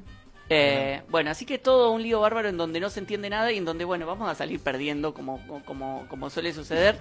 Siempre perdiendo. A no ser que busquemos alguna forma de organizarnos más allá de, bueno, de estos burócratas Más allá sindicales de que se pelean. todo el tiempo, ¿no? Claro, sí, Bueno. que se pelean y se la andan midiendo Sí, y por a favor. ver. eh, bueno, y, se- y venimos perdiendo, ya veremos qué, qué es lo que pasa en los próximos días, en los próximos meses con, con todo esto. Sí, porque además ASOEM debe ser uno de los sindicatos más fuertes de FESTRAM. Y es el segundo. Y sí, O sea, el primero es Rosario, sí. Claro. El primero es Rosario, el segundo es Santa Fe, que además. Santa Fe incluye, o sea, ASOEM también eh, tiene representación sindical de, eh, en Rincón, Arroyo Leyes, Montevera y algún lugar más que me estoy olvidando. Rincón, Arroyo Leyes, Montevera, bueno, no importa, algún lugar más. Eh, Así que bueno. esa, esa es la situación. Bueno. Tu tema de la semana, Piqui, sí, te Me, toca a vos. me toca a mí. Bueno, la- yo me voy un- bastante lejos con mi tema de la semana, porque es básicamente la vuelta de los talibanes al poder en Afganistán. Ah, me fui sí, sí. contra lejos. Eh, Igual pero el, es- el mismo tema bardo, digamos. Es el verdadero tema de la es semana. un- claro, es un gran Sí, tema. la sí, un semana, gran tema. Sí. Yo por ahí eh, lo, que lo que pensaba, eh, vi muchas cosas de, no sé, de flyer en las redes, de. Como el nuevo Vietnam, de Ujú. como Ah, bueno, eso no lo vi, pero sí. el nuevo Vietnam de, de- de los yankees. Eh, Claro. el imperialismo se enoja mucho, Ariel, porque me alejo de cosas. Lo que pasa es que estoy muy incómodo, no sé cómo manejar este micrófono. Em, Capaz que no mires para el costado. y bueno, pasa que ustedes están en el O mirá costado. para el costado pero girando la cabeza. Sí, pero es muy Así. difícil. Bueno. Ahí está. No, bueno, el- bueno lo- y lo que pensaba es, aunque sí claramente es una derrota de, de Estados Unidos, igual los, eh, la- las tropas yanquis ya se estaban yendo hace un par de años y ahora se terminaban de ir. Eh, De todas formas, sí, la puede- no sé, yo entiendo que es una derrota yanqui. De todas formas, compararla con Vietnam, digamos, comparar eh, Ho Chi Minh con los Talibanes. talibanes me parece una desmesura. Eh, digamos, un, no sé, un ejército eh, como el vietnamita que era progresivo, nos guste o no, digamos, no era un, digamos, iba hacia la igualdad, iba hacia, eh, no sé, hacia un sistema social transformador, en cambio... Igual la analogía está puesta en la derrota. En- sí, sí, por en eso... la derrota contra quien sea. Claro. Fue derrotado, sería. De todas formas, tiene una... mm, el- esa comparación o esa analogía tiene un, un algo de festejo de lo que lo- con lo que pasó. Es decir, volvieron los... los- es decir, festejamos... Ganó la resistencia contra el imperio. Exactamente. Yo no digo, y bueno, siempre es bienvenido, casi siempre es bienvenido una derrota del imperio, pero los talibanes, digamos, eh, como es... Pasa que es derrota con más derrota, con violencia con violencia. Es decir, en realidad acá lo que los que los y las que perdieron son el pueblo de Afganistán, los que Sí, quieren vi- eh, convivir en paz en su tierra Como sin en casi tener todas las guerras. como en ca- bueno, claro. Sí. Pero se le pone el acento a esto, bueno, a los yankees, no sé qué. Ok, pero el pueblo, el pueblo está ahí y es el que realmente sufre esto. Entonces, es como, bueno, y, y ni, ni que hablar cuando hay ideas muy extremas en sus sentidos religiosos, con tanta... Sí, adapa- además analizar todas las todas las intervenciones armadas de Estados Unidos en esa zona que prácticamente todas terminaron Irak, eh, Siria, eh, Li- eh, Libia, digamos todas terminaron en caos o en esto Afganistán que también Esas guerras humanitarias de Sí, Estados sí, sí. Unidos que Eso. terminan profundizando el caos en cualquier lugar del Eso mundo. estaba donde reparten. pensando, y que usan la excusa como humanitaria cuando en realidad todos sabemos que lo que quieren sacar de ahí es el petróleo, digamos. Ujú. Pero antes de la pandemia, no sé si se acuerdan que existía el mundo antes de la pandemia, el gran tema de esa zona era el ISIS, que también fue provocado por el caos de la... Sí, de hecho los talibán surgen, eh, en su momento surgen financiados por, por, por Estados Unidos. Y pero contra Rusia y Contra la Unión Soviética. La Unión Soviética. Claro, exactamente, sí. Y Eh, es toda fuerza ex- externa que dejen en paz. O sea, Sí, bueno, y también eh, de- decía cuando arrancaste el verdadero tema de la semana, me parece que es eh, un tema que, que va, que, que marca realmente la agenda de lo que pasa a nivel mundial. Lo que nos pase acá, lo que nos pase acá en los próximos años puede tener mucho que ver con esto, con esto que puede leerse como derrota de- del ejército imperialista yanqui y bueno, va- eh, el mundo se va a reorganizar mucho a partir de este, de este momento. Eh, y hay momentos, de- de- hay cosas que suceden en lugares muy lejanos en el mundo que tienen una repercusión en el largo plazo. Y esta me parece que, eh, más allá de que el, hito no es necesariamente lo importante, eh, es una cosa que venía sucediendo en los últimos años, esta derrota, este proceso, eh, es algo que va a influir en el largo plazo en la vida de un montón de gente, seguramente incluyéndonos a nosotros, porque va con- eh, es lo que conforma eh, el mundo y un montón de cosas de las que suceden en él. y ojo con pensar también que los talibanes son los representantes de los musulmanes, digamos, de la Claro. porque También es, eso es como un grupo extremo que toma, ¿no es cierto? Las La religión como claro, bandera, pero no es... de una forma súper extrema, sobre todo violentando a las mujeres y no no dejándolas ser, eh, no sé, lo más horrible y extremo que pueda haber es eso, real. Entonces se entiende el, el nivel de miedo y esas imágenes del, de la gente subiendo desesperada a los aviones por tener muchísimo miedo a que los ataquen, ¿no? Eh, pero bueno,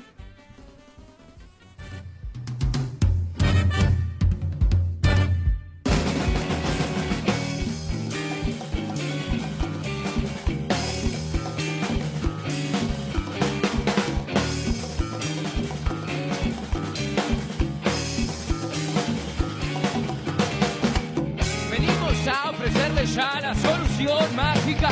Le rogamos su atención, vea este comercial. Mal de ojos nos compulsa, almorranas y a respiral. Son los males que nos manda el maldito de Satán.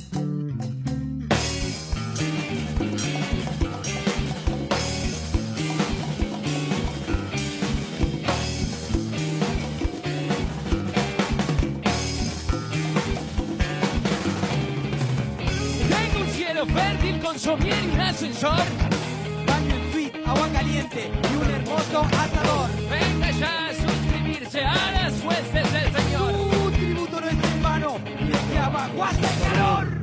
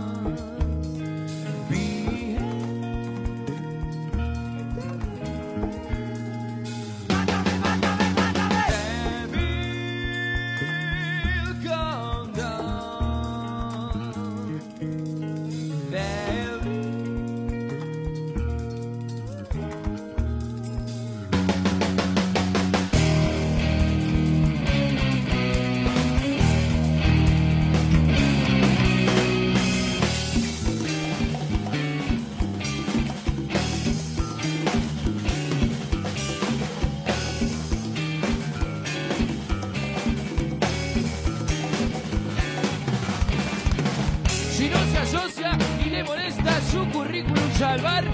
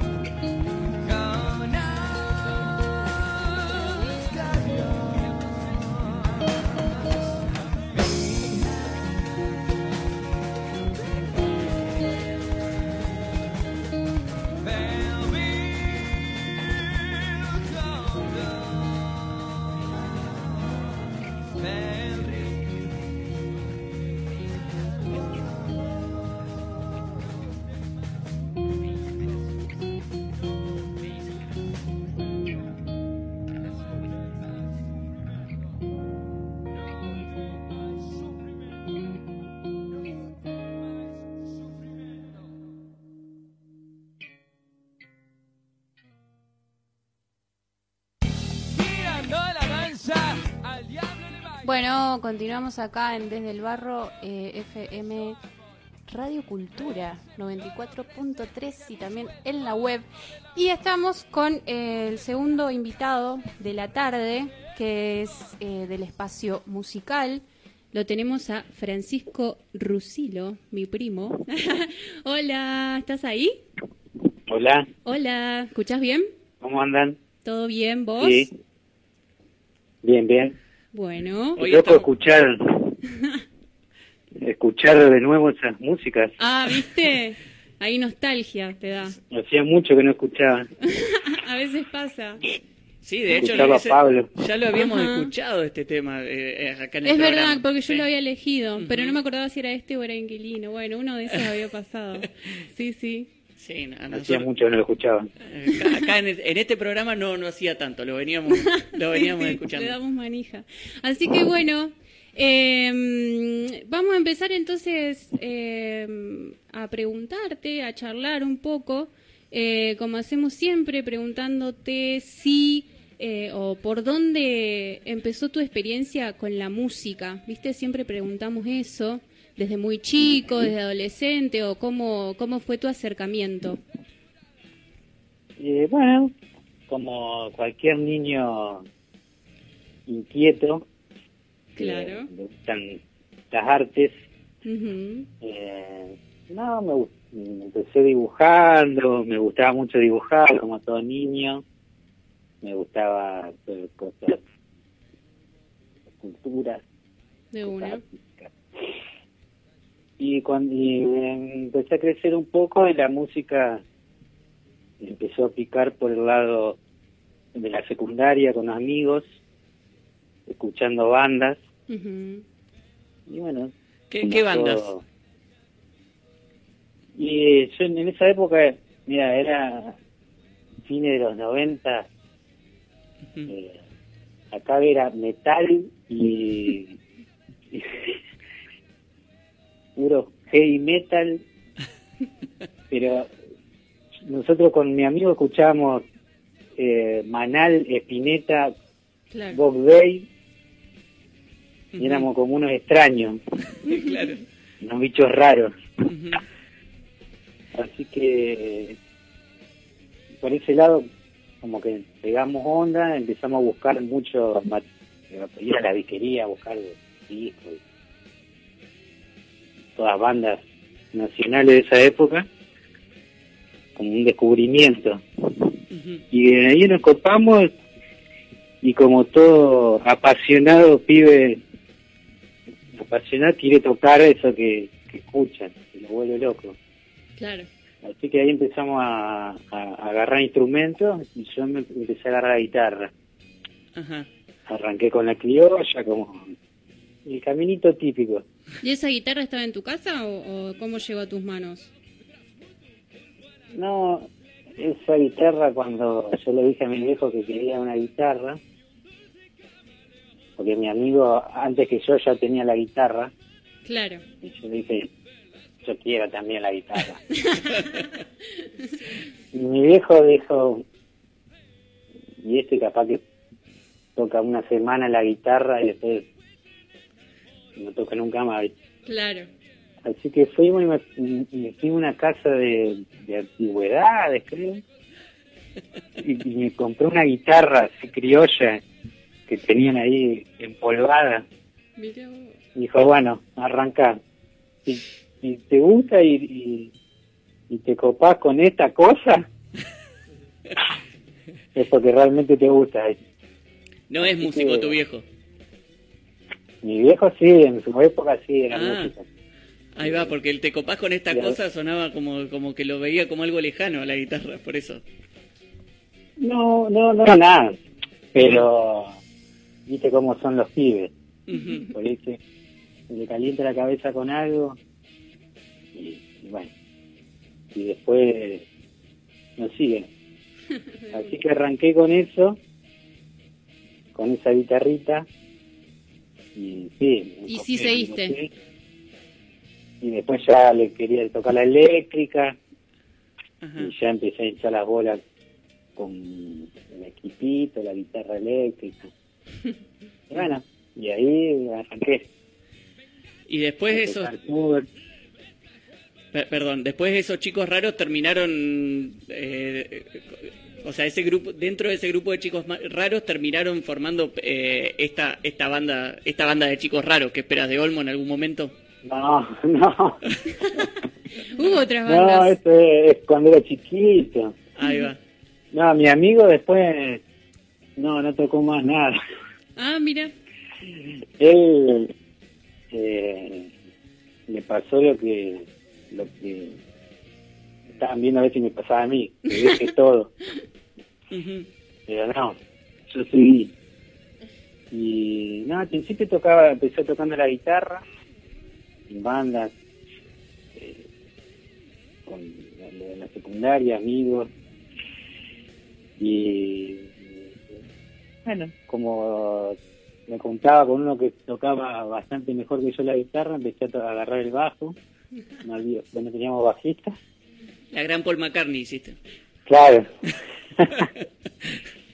Así que empecé a tocar las dos cosas.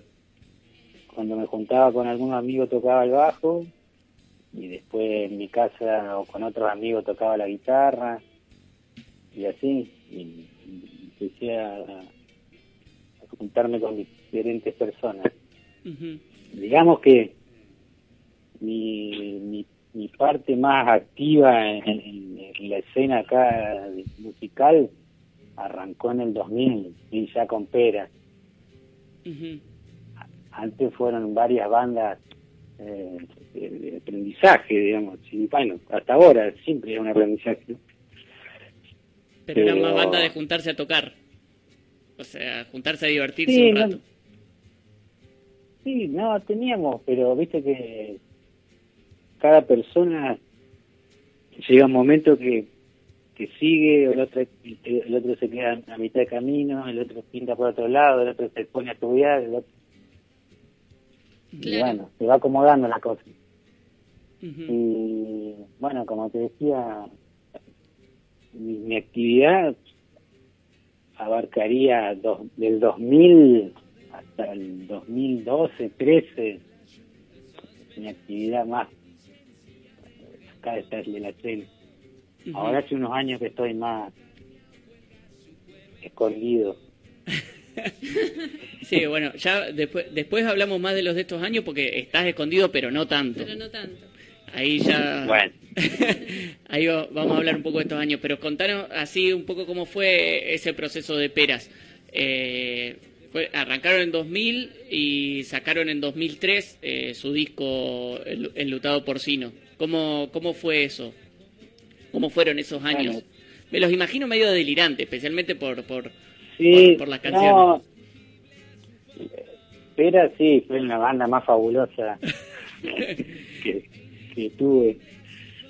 Este, no, yo a Pablo lo conocía porque él tocaba, cantaba en otra banda que se llamaba eh, Pura Sangre.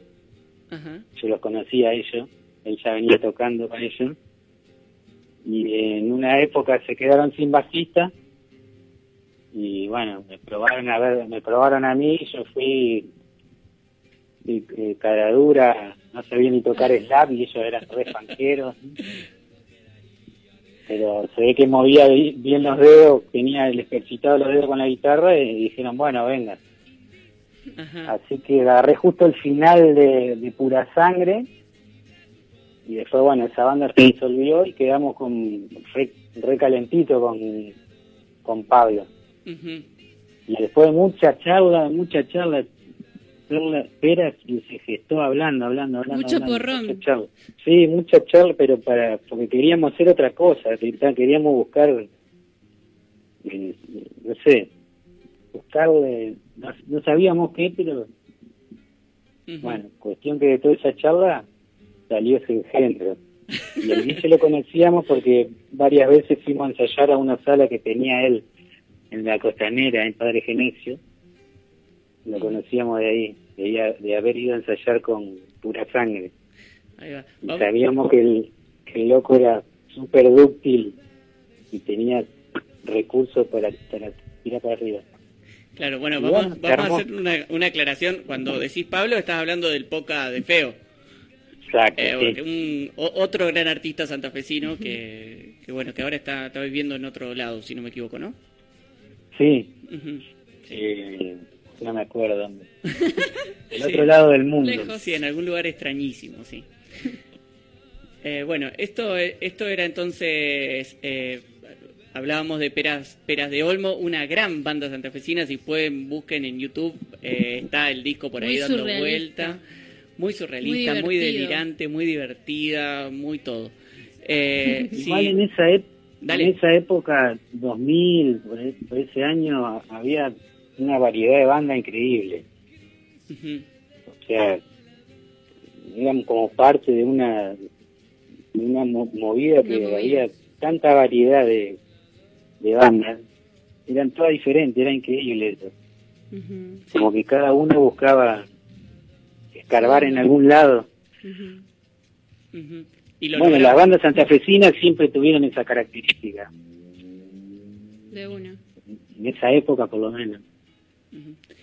Bueno, eh, si, si te parece, Ruso, eh, escuchemos un tema y después eh, seguimos Seguimos la hablando un poco de, de toda esta carrera tuya. ¿Dale? Bueno, él.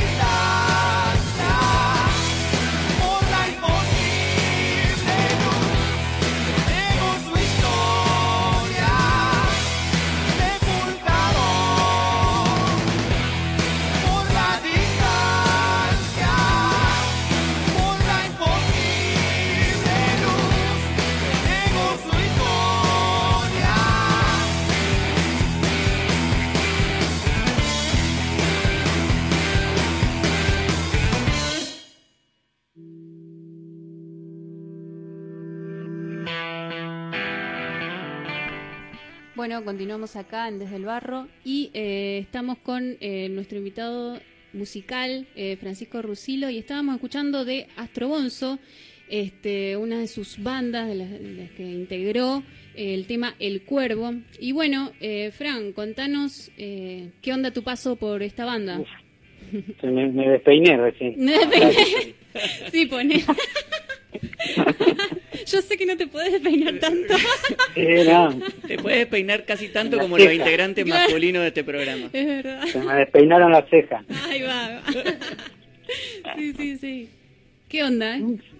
No, bueno, esta, época, esta época eh, ya no, no existían más peras Claro. y, y el Matungo, él me, me conocí- nos conocíamos de, de, de- de épocas anteriores y él sabía que yo había tocado cosas más rockeras porque era ir a otra búsqueda. Y una vez fue con el topo y me, me fue a ofrecer armar, tocar, armar una banda.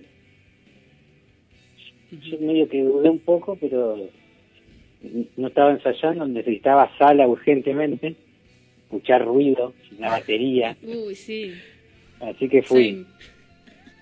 Sí. Y bueno, me prendí y una propuesta mucho más rockera, como que volví a la, a las bandas que escuchaba más de niño Claro. y, y aparte la propuesta era buscar un sonido mucho más ajustado, más laburar ese tema que me interesaba y, y bueno, de ahí partió un- una intensidad bastante copada, digamos, con ese tema, porque ensayábamos tres o cuatro veces por semana y, y después casi todos los fines de semana tocábamos. Ah, full. Así que, por lo menos los seis años que estuve yo, fue bastante intenso y, y estuvo bueno por ese lado. Claro, Ma- La verdad Matungo que- tiene un poco eso. Ya nosotros nos acordamos de épocas de la moto, eh, también de ir ah, a de verlo. esa época yo lo conocía. Claro, de ir a verlo todos los fines de semana. En Eh, esa época, él, cuando arrancaron con la moto, hacían eh, cover de, de, de Pescado Rabioso, Invisible, todas las, las bandas que, me- yo escuchaba, y nosotros con otra banda hacíamos todos cover de Voz B y también algunos de Pescado. Ajá. Así que en esa época como que coincidíamos en muchas tocadas. Bueno, y te interrumpí. No, no, no, no, no. Yo te, yo te interrumpí a vos con eso, pero era, era para hacer ese comentario nomás. Eh, esta- estaba contando de, de Astrobonzo y tu, tu proceso ahí. Ahí tocabas el bajo, ¿no? Sí, sí, sí, la mayoría de los, de los grupos toqué el bajo. Eh, bueno, en paralelo con Pera tenía un proyecto que hacíamos cover de, de Red Hot. Sí, yo lo vi. Había salido el Californication, Ajá. así que estábamos a full ahí. ¿Cómo, cómo se Agarraba el llama? bajo, soltaba el bajo, agarraba la guitarra. Funky Mox, ¿no era? La banda, sí, Funky Mom. Ahí va. Ahí va. Estaba buena, yo me acuerdo de haber visto Funky Monks en, en los espejos. Era divertido. ¿Qué lugares? Eh, bueno, y Así que ento- bueno. Dale, perdón.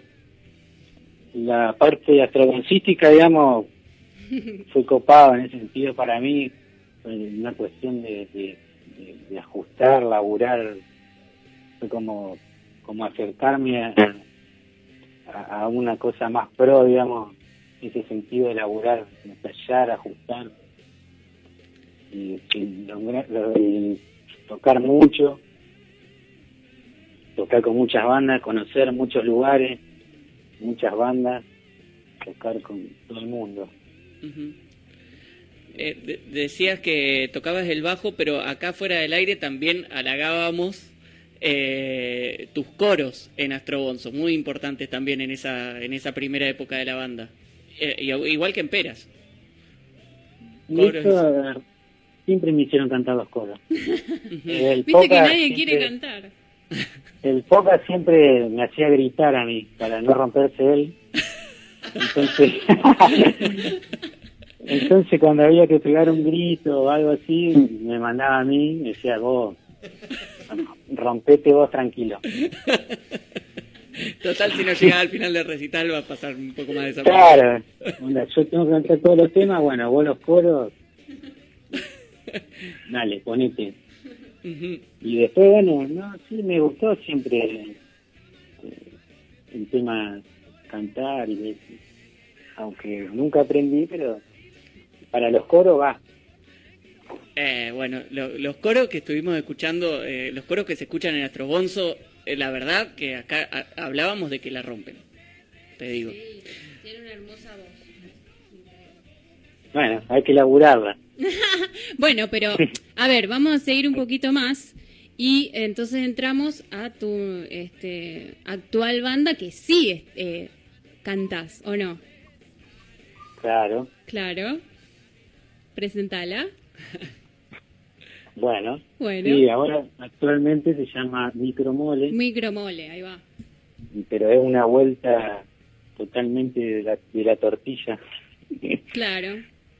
Porque en esta banda me junté con mi amigo gringo y mi amigo Augusto, pero el gringo es bajista. Ajá. Así que le, le dije, che, gringo, tengo dos canciones, vamos a armarla. Y bueno, entonces la- me puse yo a tocar la guitarra y él el bajo.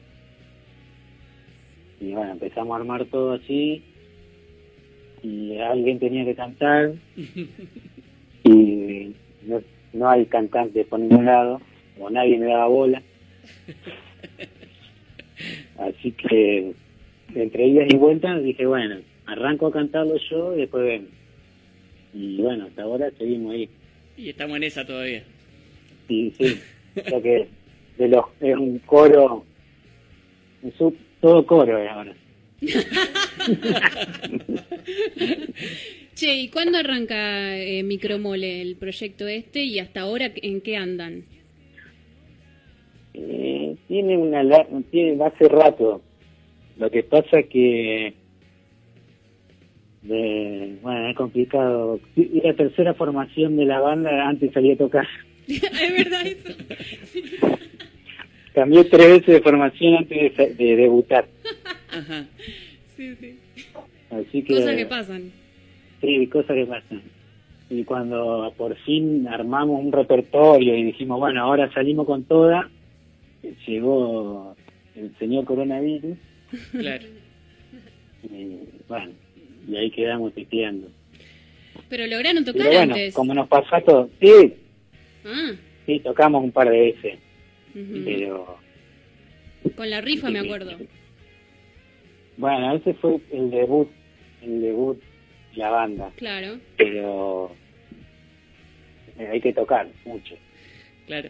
Y eh, te te hago una pregunta. Eh, Contaste que en Astrobonzo fueron seis años, así que fue más o menos hasta el 2013, más o menos que terminó eso. Micromole arranca hace unos años. ¿En el medio que eh, hubo un descanso o hubo una decisión de parar un poco? De... No, al, al principio, eh,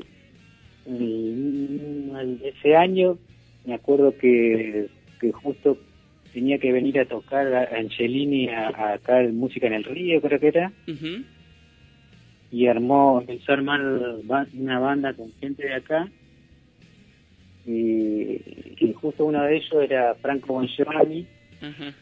y me crucé y me dice, che, ahí Gustavo está armando para tocar, que tiene para armar una la banda para tocar, la backing band, digamos. Y eh, le voy a decir, si, si, vos, si vos querés tocar, le digo, obvio, le digo. ¿Qué, qué y, le dijo, y él dijo que sí, que todo bien, que le gustaba, que le gustaba la idea, y así que hicimos un, unas toques con, con Gustavo. Y después de eso, ah, estuve tocando un tiempo con Dunas de Marte, porque justo el flaco Amílcar había terminado de grabar el disco, pero se le desarmó la banda. Entonces, tiene cosas de banda, ¿viste? Claro. Entonces, quería salir a tocar el disco, pero no tenía la banda, así que armó otra banda y bueno, me llamó y yo fui y estuvimos tocando un tiempo este disco. Y después, no sé, se desarmó un poco eso. Entonces ahí retomé todas las, las cosas que tenía de meada, que iba grabando yo en mi casa y le llamé al gringo. Y ahí nació Micromole. O la Y primera se formación. fue armando. Ujú. Sí, la primera formación. Claro. Igual hicieron bastantes temas hasta ahora. Este, sacaron el Sí. disco, ¿no? Sí, eh, no es un disco en realidad, eso es como un Ah, demo. un compilado de todos los temas, digamos. Ya, fuimos como grabando para ir asentando los temas y justo ahora estamos regrabando cosas y grabando otras cosas más con en el estudio de, Le- de Lebrino, de Bruno, Ajá.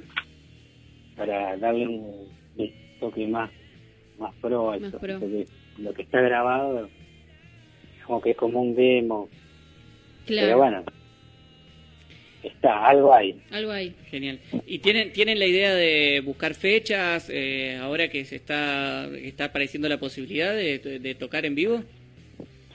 Sí, sí, más vale.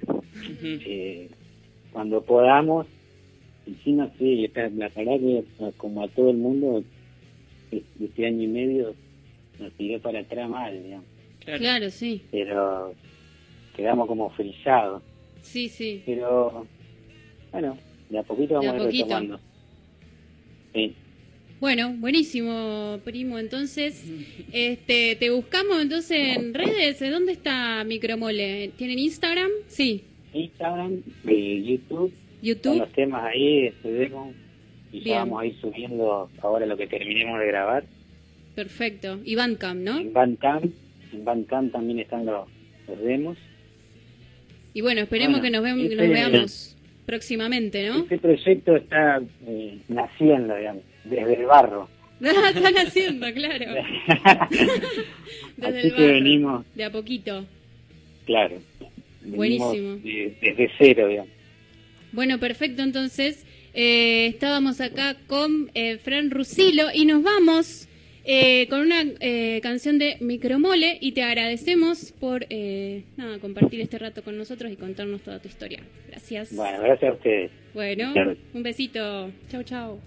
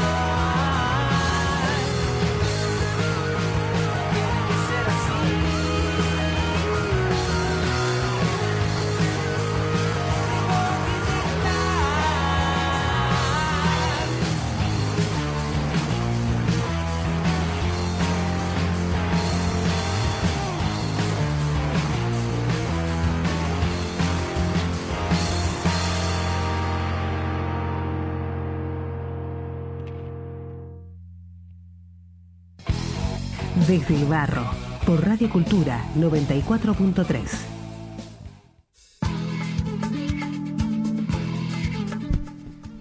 Bueno, y ya nos despedimos, Nos ya terminamos, nos vamos yendo, no nos terminamos de ir.